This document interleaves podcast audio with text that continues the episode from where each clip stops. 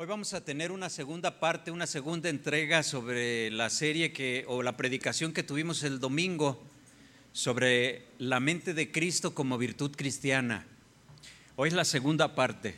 Entonces, puede para los que les gusta anotar la mente de Cristo como virtud cristiana, segunda parte. Y busque por favor en su Biblia el libro de los Filipenses en el capítulo 4 la carta que el apóstol Pablo manda a la iglesia de Filipos en el capítulo 4, versículo número 4 también. Y si ya lo tiene, diga amén. Es rápido usted. Vamos a leer entonces la escritura. Fíjese lo que dice la palabra de Dios. Regocijaos en el Señor siempre. Otra vez digo, regocijaos. Vuestra gentileza sea conocida de todos los hombres. El Señor está cerca. Por nada estéis afanoso, no sean conocidas vuestras peticiones delante de Dios en toda oración y ruego con acción de gracias. Y la paz de Dios, que sobrepasa todo entendimiento, guardará vuestros corazones y vuestros pensamientos en Cristo Jesús. Vamos a orar. Ponga sus manos sobre su corazón y dile, Señor, bendíceme con esa paz que habla este, esta palabra, Señor. Padre, que, que tu paz guarde mis pensamientos. Que por nada, Señor, yo esté afanoso o preocupado. Que yo pueda venir siempre a tu presencia a descansar y poder escuchar, Señor, tu dirección para mi vida. Bendícenos con este mensaje te lo pedimos en el nombre de Jesús. Amén. Y amén. Fíjese, eh, este, este eh, pasaje nos dice, regocijaos en el Señor siempre, dice Pablo. Otra vez os digo, regocijaos. Si se fija, está en imperativo ahí. ¿Sí? Es como si fuera una orden, no tanto una sugerencia. ¿Sí?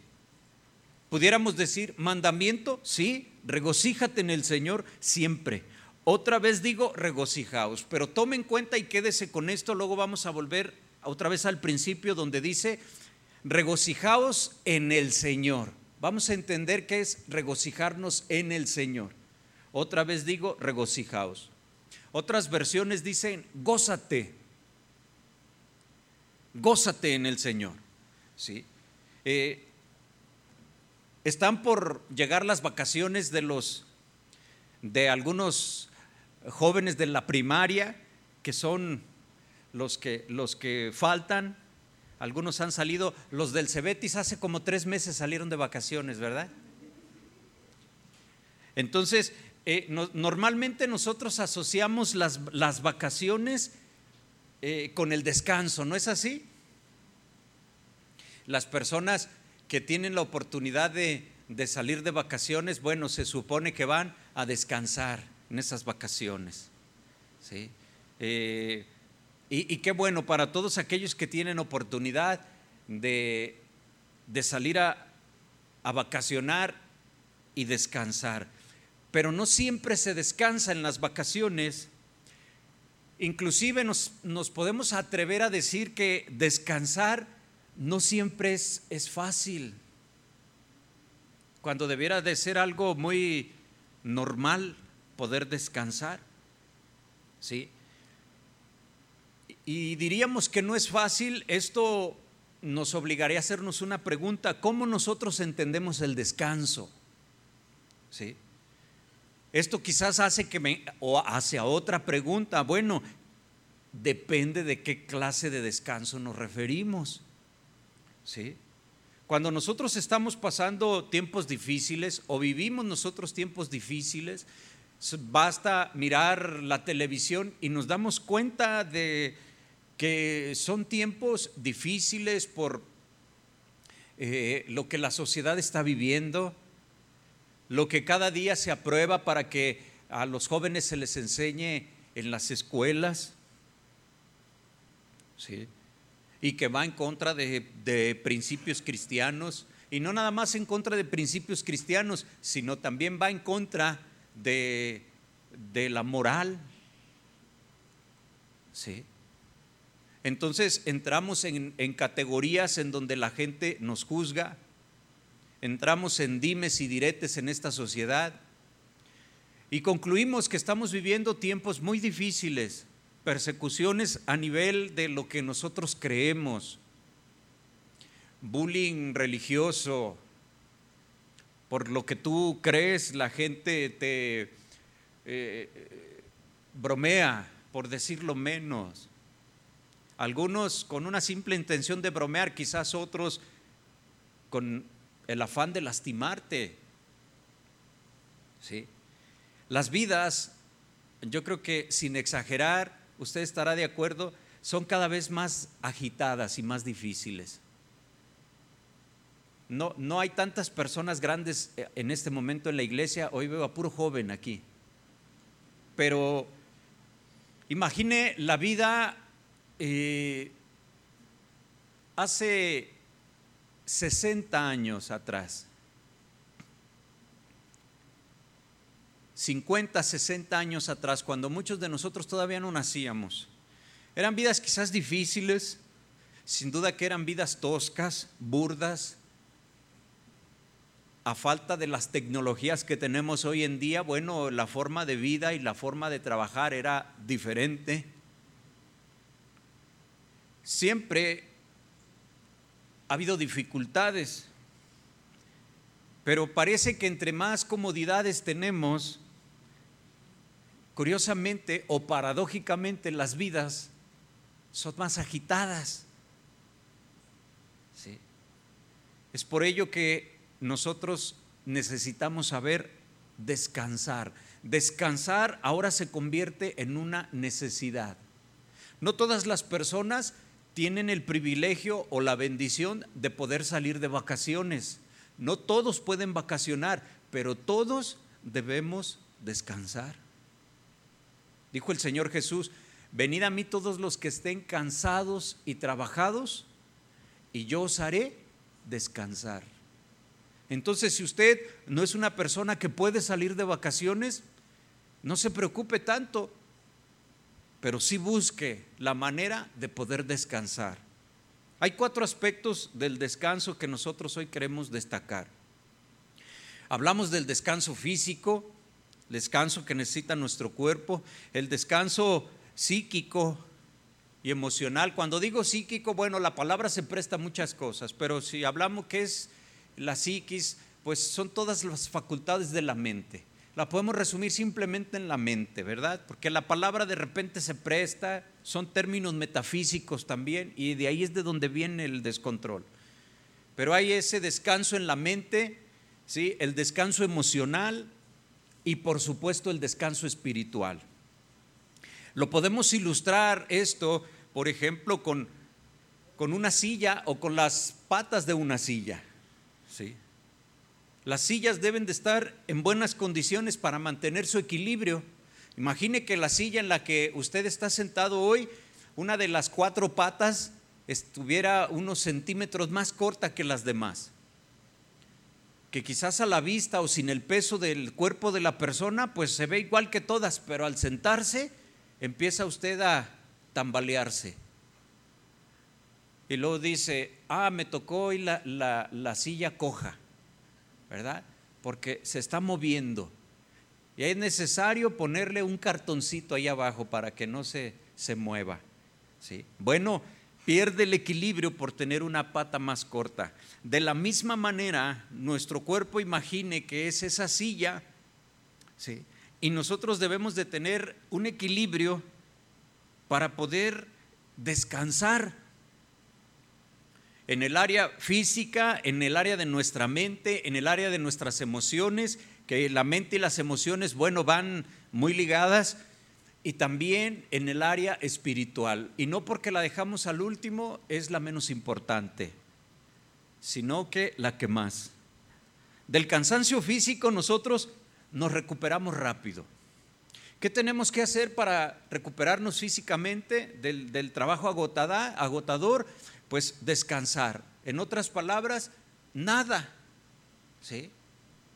¿Ha visto las personas que, trabajan muy duro, eh, tienen trabajos agotadores, eh, y están sudando, están eh, trabajando al calor del día y bueno, se toman unos, unos 10 minutos, ¿verdad? Se retiran a la sombra a tomarse un refresco, a tomarse un vaso de agua. Y ahí, en esos 10 minutos, se recuperan y pueden seguir trabajando y terminar la jornada. Llega la noche, usted se va a descansar, se duerme y su cuerpo solo se recupera. Del cansancio físico nos recuperamos rápido, pero del cansancio mental, del cansancio emocional nos cuesta más trabajo, obviamente porque intervienen procesos mentales más complicados. ¿Sí? Cuando nosotros no experimentamos eh, equilibrio en nuestras vidas, cuando nosotros no tenemos periodos de descanso, corremos el peligro de vivir vidas cojas, basándonos en el ejemplo de la silla. La palabra de Dios en el libro de Génesis nos dice cuántos días le tomó a Dios hacer la creación. ¿Cuántos días? Seis y en el séptimo descansó. ¿Usted cree que nuestro ser todopoderoso, por qué necesitaba descansar? Sí.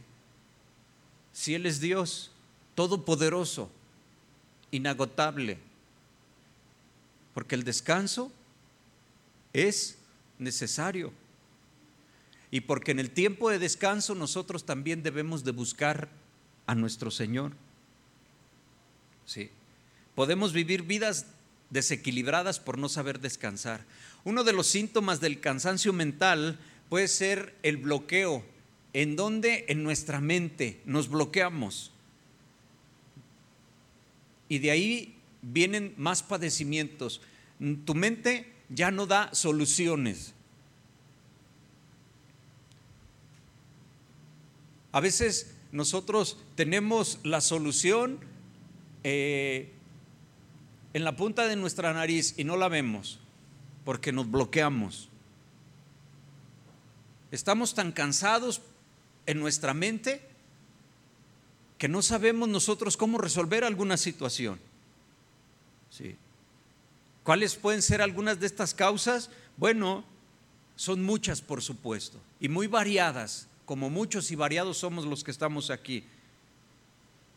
Quizás puede ser el bombardeo de información que, a lo que estamos sometidos diariamente.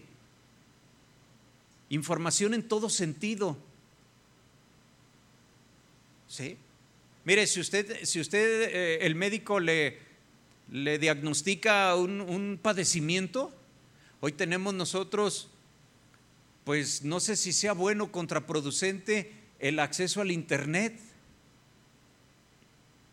Y si de repente usted, usted ve que le salió una bolita en el cuello, y luego usted pone en el Internet bolitas en el cuello, y le aparece un montón de información en donde tumores malignos y le aparecen unas personas que empezaron con un tumorcito y después es como una pelota de béisbol y que a los tres meses se murió esa persona. Y luego usted empieza a ver todo eso y empieza a ver información de tantas cosas, ¿verdad? Se empieza usted a llenar de tanta información. Y a veces esos excesos o paradójicamente también la falta de información también nos bloquea el no conocer.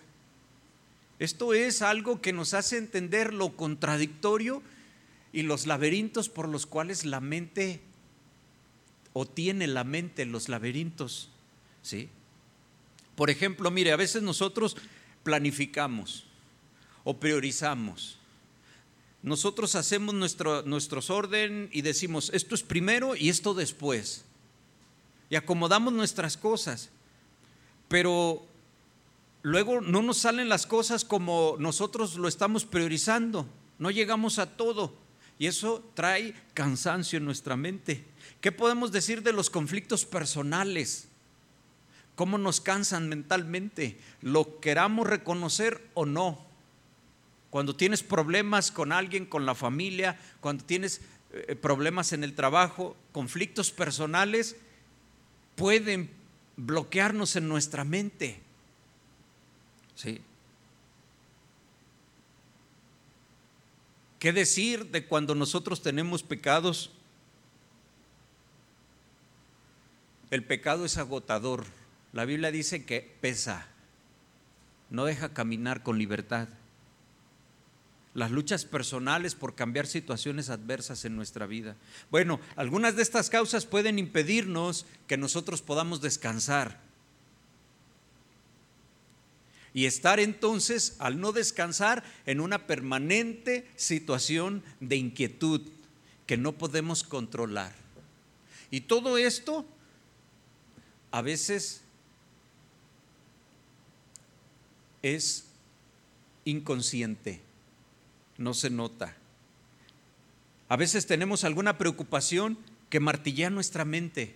Está ahí como pajarito carpintero.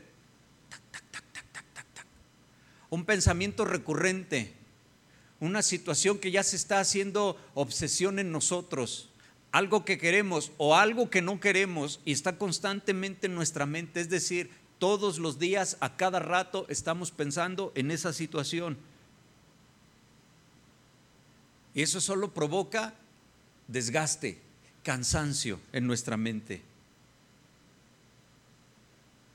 Y debemos nosotros dejar que la palabra de Dios sea el refrigerio y la ayuda para transformar nuestra vida, cambiar nuestras situaciones. Cuando alguien está preocupado, le decimos a la persona, deja todo en las manos de Dios.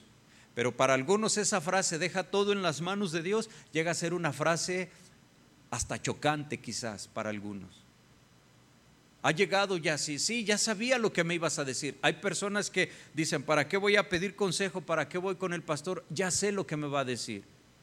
Me va a decir, deja todo en las manos de Dios. Una persona una vez dijo, ¿ustedes todo lo quieren arreglar con Dios? Pues, pues sí, ¿de qué otra forma? Entendemos que hay cosas que nos corresponde a nosotros, ¿verdad? Y cosas que Dios debe hacer. Esas cosas las cuales nos bloquearon la mente, las cuales no sabemos qué hacer, se las entregamos a Dios y confiamos en Él, en sus tiempos. Las cosas en las cuales sí sabemos lo que tenemos que hacer, eso lo hacemos nosotros. Sí. Hay unas realidades sobre el tema del descanso. Es tan abundante del descanso espiritual para que nosotros podamos recibir la paz de Dios. El apóstol Pablo, ahí en Filipenses capítulo 4, versículo 4, que es el que estamos leyendo, y le pido lo tenga ahí a la mano, lo vamos a repasar nuevamente todo, del 4 en adelante, nos enseña cómo nosotros podemos descansar en Dios. En primer lugar, nos está hablando ahí de, un gozo. ¿sí? El versículo 4 dice, regocijaos en el Señor siempre. Otra vez digo regocijaos. Otras Biblias dicen gózate en el Señor. Te lo reitero, gózate. ¿Sí? Entonces, si usted se fija en este versículo número 4, nos está hablando de poder nosotros regocijarnos en el Señor. Regocijarnos en el Señor tiene que ver con, eh, con el gozo, con cultivar el gozo. Muchos de nosotros, de los que estamos aquí, hemos o sabemos, cuando menos, cuando menos tenemos opciones de lo que es un huerto, un huerto familiar, no digamos de alguien que se dedica completamente a eso. Tener un huerto desde aquella señora que tiene en su patio varias plantas eh, de chilitos, varias plantas de diferentes cosas, bueno, pues implica dedicarle un tiempo. Tienes que tener un tiempo mínimo para poderles eh, poner agua. Yo me doy cuenta aquí en las hermanas cuando alguna sale de vacaciones o sale fuera, mm, eh, le encarga a otra hermana y le, y le da las llaves de su casa para que le vaya a regar sus plantitas. ¿Sí? y, riegas los chilitos. Si quieres cortas uno o dos, pero no, no muchos. ¿Sí? Y ahí se dan sus recomendaciones, ¿verdad? Esto, esto eh, significa dedicar un tiempo, aunque sea mínimo. Las plantas a veces necesitan muchos cuidados, hay que atenderlas de forma continua. Bueno, tu vida es valiosa y, y necesitas dedicarte tiempo también. Esto Debemos de entenderlo así como usted lo está escuchando. Mire, Primera de Pedro capítulo 2 versículo 9, vamos a ir para ver lo que dice este pasaje. Yo se lo voy a leer en la traducción al lenguaje actual. Primera de Pedro capítulo 2 versículo número 9. Dice el pasaje, pero ustedes son miembros de la familia de Dios. ¿Quién es miembro de la familia de Dios? Nosotros, ustedes. Dice, son sacerdotes al servicio del rey y son su pueblo. Dios mismo los sacó de la oscuridad del pecado y los hizo sentar en su luz maravillosa. Por eso, anuncien las maravillas que Dios ha hecho. Nosotros somos valiosos para, para el Señor, pero tenemos también un propósito, anunciar las maravillas de Dios para nosotros poder ser útiles a Dios, necesitamos estar en condiciones. Es decir, necesitamos tener tiempo de descanso en nuestra mente, en nuestras emociones, en nuestro espíritu, para que usted pueda ser útil al Señor, para que usted esté en condiciones de poder servir al Señor, de ser instrumento del Señor. Si usted está todo cansado y está usted todo agotado mentalmente por los problemas, sus emociones están hasta el suelo, no experimenta el descanso espiritual, es decir, no hay comunión con Dios, pregunto, ¿cómo esa persona podría ser útil al Señor? No. Sus oraciones son absorbidas por sus necesidades nada más y su oración es simplemente ayúdame Señor y ayúdame Señor. Y no hay ningún tiempo en donde estar delante de Dios es adorarlo, bendecirlo, sin pedir nada. No digo que siempre sea así, pero digo, digo que debemos darnos tiempo para todo eso, porque eh, tu descanso está en la oración a Dios, pero no tanto en pedirle, sino en darte al Señor, en alabanza, en adoración. Ahí es en donde tú vas a tener ese descanso en tu espíritu, en tu mente. Pablo nos está exhortando a gozarnos en el Señor, pero antes de nosotros empezar a describir lo que es gozo, hay una, una, una, forma, una manera de, poder explicar las cosas que, que se quieren describir muy efectiva, que es comenzando por decir lo que no es esa cosa. En este caso, para describir lo que es gozo, es muy útil decir primero lo que no es gozo. Mira, el, gozo no es el resultado de circunstancias agradables. Fíjate bien, ¿sí? Como la alegría, el gozo del Señor, por eso te decía, quédate con esa frase, gózate en el Señor o regocíjate en el Señor. El gozo del Señor no es como la alegría o como la satisfacción. Alegría y satisfacción son sentimientos y por tanto se sienten, de ahí viene la palabra sentimiento, porque es algo que se experimenta, es algo que se siente. ¿Sí? El gozo o el gozaos en el Señor es una manifestación interior que Dios nos da por medio de, su Espíritu Santo como resultado de la fe que tenemos en Cristo Jesús. Entonces, fíjate hermano, el gozo se tiene, no se siente. ¿Sí? El apóstol Pablo, cuando escribió esta carta, él estaba encarcelado. De hecho, eh, la mayoría las escribió en prisión las cartas paulinas, ¿verdad? Él preso, ahí estaba escribiendo. ¿Sí? Él estaba pendiente de una sentencia de muerte, lo cual finalmente sucedió en él. Pero la Biblia nos describe que él estaba preso y él cantaba himnos dentro de su celda. No, imagine como cuando usted era joven y, por andar haciendo ahí vagancias, eh, eh, lo agarró la policía y lo metieron ahí a la, a la borracha. ¿Sí? Yo tenía un amigo que decía, no, cuando a mí me metían a la borracha y solo, ay, pues sí me agüitaba, pero si me metían con los compañeros, no, ahí hasta cantábamos. Sí, porque todavía no se les pasaba, ¿verdad? Pero después, no, no crea que es eso. Aquí estaba preso esperando una sentencia de muerte. Era algo serio. Sin embargo, aunque estaba pasando por situaciones difíciles, él no perdió el gozo en el Señor y lo adoraba. No podemos decir que estaba alegre. No lo sabemos, pero sí tenía el gozo del Señor. ¿Sí? Cantaba himnos dentro de su celda y, era capaz de recomendar a los creyentes de Filipos y ahora nosotros en esas cartas, ¿sí? Que nos regocijemos en el Señor y añade siempre e insiste de nuevo, regocijaos en el Señor. ¿Cómo es posible que se atreva a pedir esto a los creyentes de la iglesia en Filipos? ¿Cómo es posible? ¿Cómo podemos nosotros entender eso? Mira, es posible si nosotros lo entendemos de esta manera. El gozo es una puerta abierta a la esperanza. Eso es el gozo en el Señor. Diferente a los sentimientos y a la alegría. A veces tú, y somos sinceros, venimos a la iglesia y no tenemos, no estamos de ánimo para cantar alabanzas.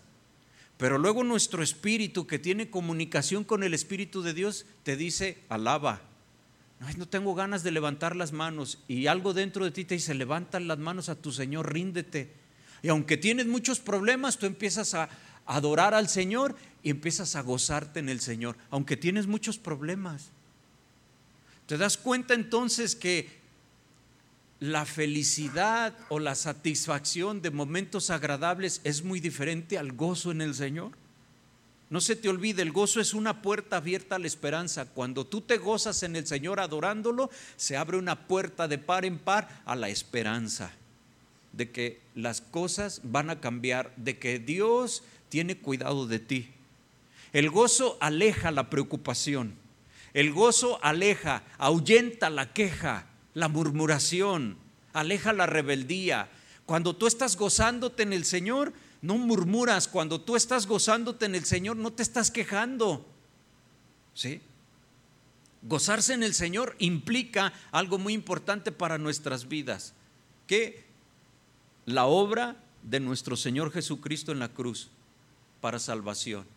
Dice la Biblia que para que tu ánimo no se canse hasta desmayar, consideres el sacrificio de Jesús. Consideres su calvario, consideres su vituperio, los escupitajos que le hicieron, las bofetadas que le daban. La Biblia dice que su, rostro lo desfiguraron de los golpes, literalmente lo desfiguraron. Y cuando tú estás en momentos que estés batallando por situaciones, la Biblia dice, no es un ejercicio mental, es una práctica espiritual. La Biblia dice que si tú te pones a recordar lo que Jesús hizo por nosotros en la cruz, por la humanidad, la Biblia dice que tu ánimo no se va a cansar hasta desmayar.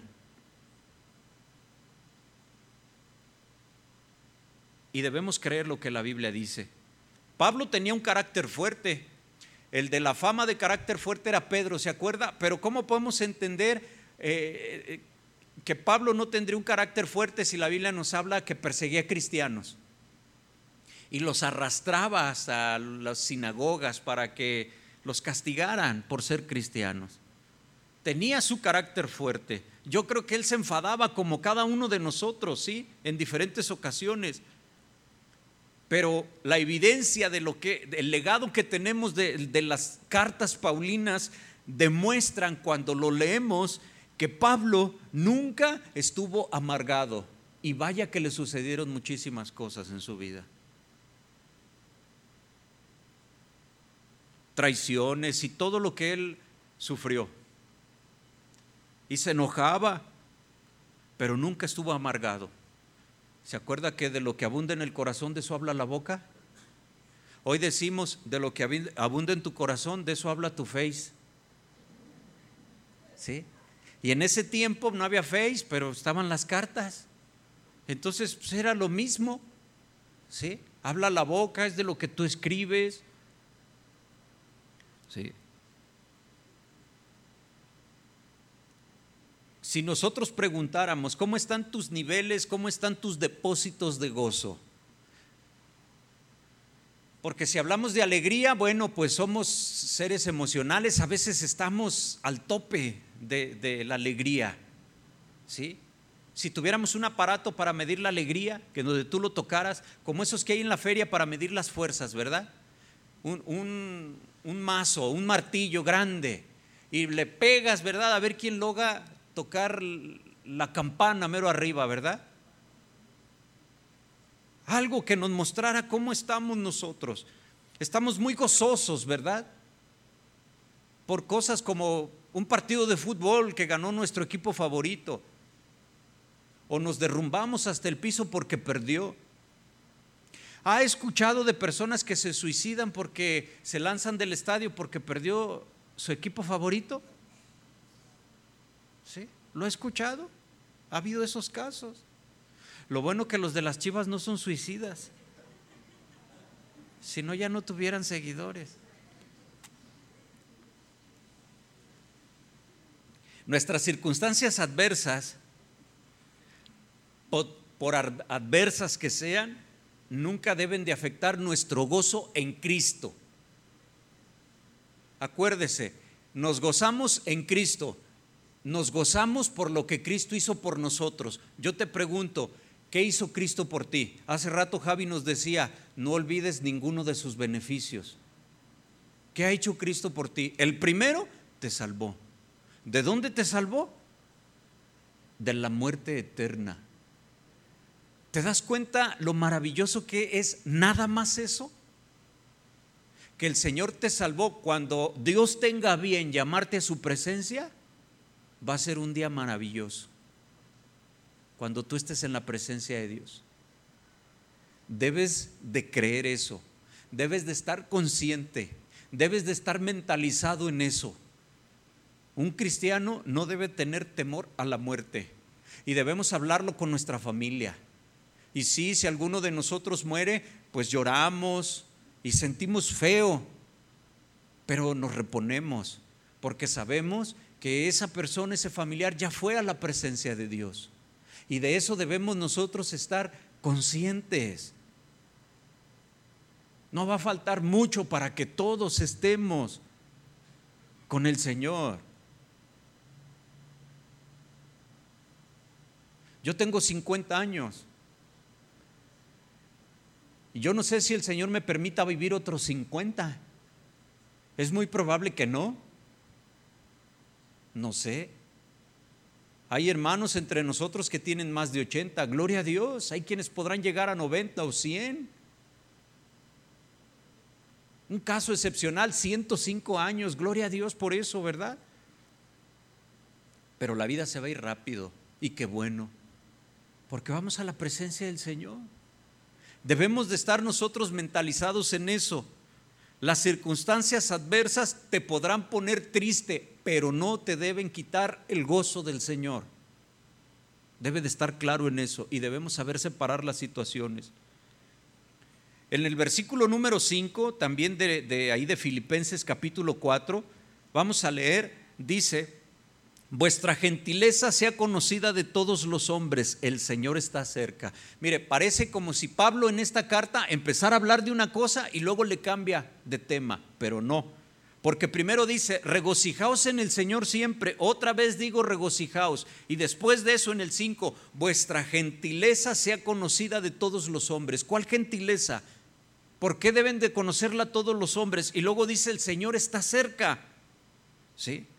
Bueno, este pasaje nos está hablando de una virtud que hablamos, la empatía.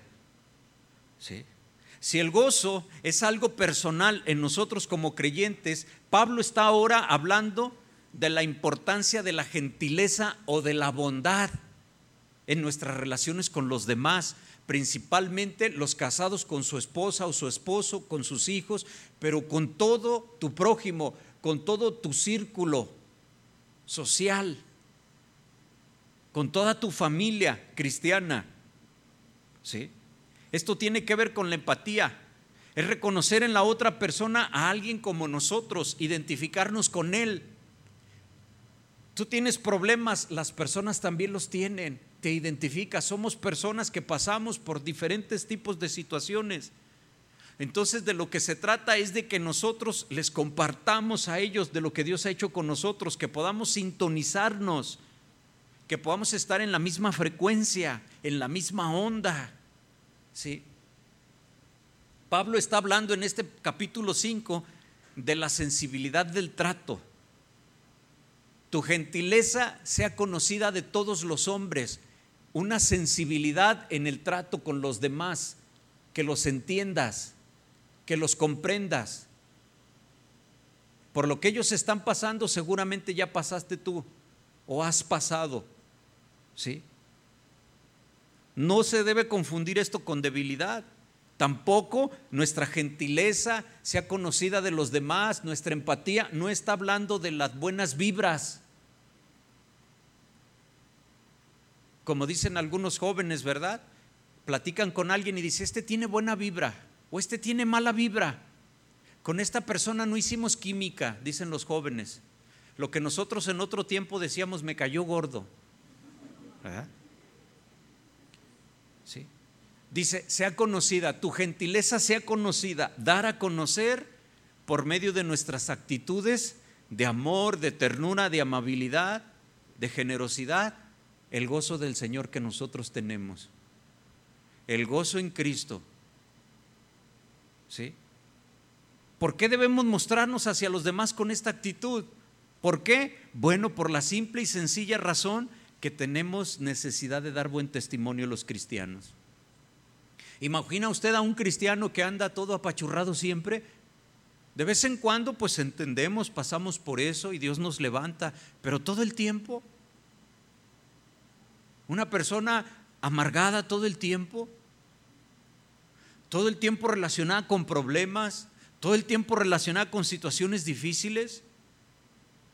Dios nos está diciendo, tu gentileza sea conocida de todos los hombres. Y luego agrega una frase, el Señor viene pronto. Tenemos que mostrar el gozo. Más que la felicidad, tenemos que mostrar el gozo en el Señor el Señor viene pronto. Piensa en esas palabras. ¿Cuántas personas a tu alrededor necesitan de Cristo? Muchas. El Señor viene pronto y tú estás en medio de ellas. Tú necesitas dar testimonio. ¿Sí? Aquí habla la palabra de Dios de una generosidad. Está relacionado con eso. Pero fíjate, también tenemos nosotros que cultivar la oración. Fíjate lo que dice el versículo 6 y 7, de ahí de Filipenses 4. Ahí, vamos ahí otra vez. Filipenses 4, verso 6. Dice, por nada estéis afanoso, sino sean conocidas vuestras peticiones delante de Dios en toda oración y ruego con acción de gracias. Otras versiones dicen, por nada te preocupes, pero ora por todo. Dice, y la paz de Dios, el 7, que sobrepasa todo entendimiento, guardará vuestros corazones y vuestros pensamientos en Cristo Jesús. ¿Sí? Bueno, tenemos que cultivar la oración. Tenemos que dar tiempo a la oración. Si antes estábamos hablando, minutos antes, de cultivar nuestra relación con las demás personas, ¿sí? Ahora se trata de cultivar nuestra relación con Dios. Pablo no está hablando ahí en Filipenses 4 de, temas disparando para todas partes. Él nos está enseñando cómo nosotros vamos a tener el gozo y la paz del Señor. ¿sí? Y nos dice, no te afanes, sino trae tus peticiones delante del Señor. ¿sí? Pablo nos habla aquí del afán como un impedimento para poder experimentar el gozo, ahí en el verso 6. Comienza ahí con ese versículo 6 con una afirmación así rotunda, clara. Por nada estéis afanoso. Por nada. Es interesante que en el versículo 4 del capítulo 4 dice, gozaos siempre o regocijaos siempre, ¿se acuerda? Y ahora dice, afanarse por nada. Gózate siempre, pero no te preocupes por nada. Gózate siempre, regocíjate siempre en el Señor, pero no te afanes por nada. Fíjate nada más las instrucciones del Señor. Aunque la, la raíz o en la etimología de la palabra afán en la Biblia, afán y ansiedad vienen de la misma raíz, cuando menos en el Nuevo Testamento, en la experiencia humana a veces no es lo mismo afán que ansiedad. ¿Sí? La diferencia está en lo que lo causa, en sus patologías. La diferencia está también en la intensidad. ¿Sí? Entonces, con todo eso, no, no, controlar nuestro afán puede llevarnos a padecer crisis de ansiedad importantes en nuestra vida. El afán podríamos definirlo como una agitación, como una alteración de ánimo. De hecho, por nada estéis afanoso, esa palabra afanoso eh, literalmente traducida de los escritos originales habla de, destrozarse uno mismo, una preocupación desproporcionada, como si te ataran de, dos tractores y, los tractores uno, uno te, te estirara hacia la derecha y otro hacia la izquierda, así de tus brazos para desmembrarte destrozarte literalmente. Eso habla, de eso quiere decir afanar. ¿Sí? Una preocupación desproporcionada que por dentro te, está, te estás destrozando a ti mismo, porque es tu mente la que parece que está en contra tuya y te está provocando ansiedad y te está provocando el que no descanses. Todo esto, ¿cómo nos afecta? ¿Sí? Nos afecta en todo sentido, de manera física, por supuesto de manera mental, emocional y no digamos espiritualmente. Caemos en el afán cuando nuestra atención es atraída en diferentes direcciones. Nos preocupan muchas cosas al mismo tiempo y caemos en afán. Es como si fuera una especie de bombardeo de pensamientos que nos están bloqueando la mente. Pasamos de experimentar una sensación sí, grande de inquietud a otra. Y algunos síntomas a nivel físico que podemos experimentar son contracturas musculares, por ejemplo. ¿No le ha pasado que de repente cuando despierta por la mañana no puede voltear a la derecha o no puede voltear bien porque le duele? Y dice, me torcí. Otros dicen, me contracturé y no puede, ¿verdad? Y no nada más le duele el cuello, le duelen hasta los homóplatos acá atrás, ¿verdad? ¿Qué quiere decir eso? Decimos, es que no dormí en buena posición. Quizás, pero otra situación puede ser toda la tensión acumulada. ¿Sí? Contra, esas contracturas musculares. Imagínese cuando usted está levantando algo pesado, lo está levantando y tiene que hacer mucha fuerza y sus músculos se tensan para poder levantar algo. Se tensan, se tensan y usted levanta aquello pesado y luego ya lo lleva o lo deja donde lo tenía que dejar. Y entonces en cuanto lo suelta, sus músculos inmediatamente se, se, empiezan a relajar de la tensión que tuvieron, empieza a descansar. Y más si usted le hace así, ay, qué pesado estuvo el refrigerador. ¿Sí? Ahora imagínese esa tensión pero las 24 horas del día y sin estar cargando nada. ¿Sí? Las personas cuando andan muy afanadas, cuando pierden el gozo del Señor, hasta problemas estomacales. La famosa colitis nerviosa. La tensión se dispara, estrés, migrañas, taquicardias, etcétera, etcétera. ¿Lo habrá usted experimentado alguna vez? ¿Nos identificamos con ello? Bueno, todo esto no nada más nos afecta físicamente, sino también a nivel de nuestra mente. No tenemos metas claras. Se refleja en que hay mucha indecisión en nosotros. Y si hay metas, a veces no son realistas, son más bien idealistas. Somos incapaces de avanzar. El afán entonces nos impide pensar, decidir y actuar correctamente. Por eso debemos de venir con el Señor a buscar el descanso, que eso traerá como consecuencia un mejor razonamiento cuando estamos en el gozo del Señor. El afán apaga la paz interior con las manifestaciones del Espíritu. Entonces la victoria, hermano, sobre el afán, nosotros los creyentes lo sabemos muy bien, pero en ocasiones nos cuesta hacerlo.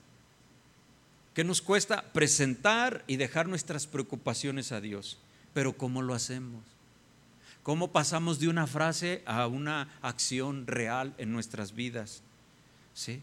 Pablo nos lo dice de manera muy clara en los pasajes que leímos. Vamos a leerlos nuevamente y fíjese lo claro que nos lo dice. Versículo 6.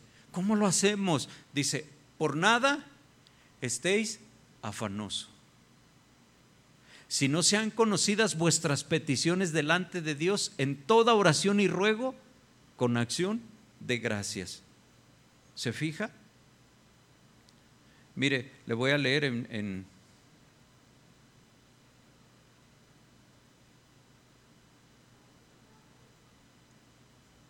en la traducción lenguaje actual, dice, es más claro todavía, no se preocupen por nada, más bien oren y pídanle a Dios todo lo que necesiten y sean agradecidos. Así Dios les dará su paz. ¿Se da cuenta? Así Dios te dará su paz. Esa paz que la gente de este mundo no alcanza a comprender pero que protege el corazón y el entendimiento de los que ya son de Cristo. Por eso muchas personas no entienden esto y usted como cristiano lo debe de entender, más bien dicho, lo debe de creer, que si usted se pone en oración, pero no es una oración, no se trata tanto de informar a Dios. Cuando dice sean conocidas, ¿sí? Por eso quise leerlo en la traducción lenguaje actual no es, dar, no es informar a Dios de lo que nos sucede, pues Dios ya sabe todo lo que nos pasa. De lo que nos está hablando aquí es de ejercitar nuestra fe por medio de la oración. Que tú puedas ir a tu lugar de oración. La oración cambia el afán por confianza, es lo que está diciendo Pablo a los filipenses. Dependencia a Dios. ¿Sí? Gratitud también dice, ser agradecido, darle gracias a Dios, antes que estar pensando y pidiéndole a Dios en todos los problemas y tantas situaciones que, que, te rodean y que necesitas que Dios intervenga, también ponte a darle gracias a Dios por tantas bendiciones que tú tienes, por todo lo que Dios te ha dado.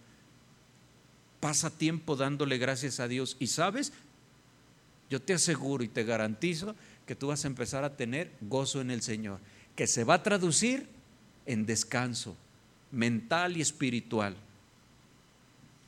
Si hablamos de cultivar el gozo, ahora se trata de experimentar la paz del Señor. Dios actúa, ¿sí? Y toda esta inquietud se cambia por quietud divina, ¿sí? Es posible ese cambio. Esto es una promesa de Dios, por eso es posible y debemos creer en la promesa de Dios. ¿Cómo opera? Mira, tú créelo solamente. ¿Sí? Es una promesa de Dios en dos direcciones. Pablo nos dice, la paz de Dios, ¿sí? Tiene un efecto protector, guardará tu mente y tu corazón. aquí corazón sí es el espíritu y, y mente son los sentimientos. ¿sí? Guardará todo eso de tus emociones alteradas de tu agitación, de tu alteración, pero se necesita llevar a la práctica esta predicación. Guardará tu mente para que los pensamientos no sean atraídos en diferentes direcciones y termines bloqueado. Termina Pablo diciendo que esto es posible solamente en Cristo Jesús. el que no es cristiano, el que no es hijo de Dios, no puede experimentar esto. Se le hace tan fácil que no, eso no es cierto. ¿Cómo? Nada más por orar. Y no lo creen. Pero ahora llega el momento de poder preguntarnos, hermano, ¿qué tanta paz de Dios estás experimentando? Contéstate tú mismo. ¿Tienes la paz de Dios? Que va más allá de una tranquilidad mental, de una felicidad. Acuérdate que el gozo no se siente, se tiene. El gozo del Señor es una cuestión de fe. Sí. Si no hemos experimentado esa paz del Señor, búscala. Deposita tu confianza en el Señor. Ora, adóralo y tendrás la paz y vas a poder aprender a descansar en el Señor. Vas a dejar todas las preocupaciones en las manos del Señor. Ya no va a ser una frase chocante. Vas a poder entonces cultivar el gozo. Lo repite, gozaos en el Señor. Otra vez digo, gozaos en el Señor vuestra gentileza sea conocida de todos los hombres. El Señor viene pronto. Por nada estéis afanoso. Si no sean conocidas tus peticiones delante de Dios con toda oración y ruego y acción de gracias. Y la paz de Dios que sobrepasa todo entendimiento, guardará tu mente y tu corazón en Cristo Jesús. Esa es la palabra de Dios, hermano. Amén. Vamos a gozarnos en el Señor, ¿le parece? Póngase de pie, por favor.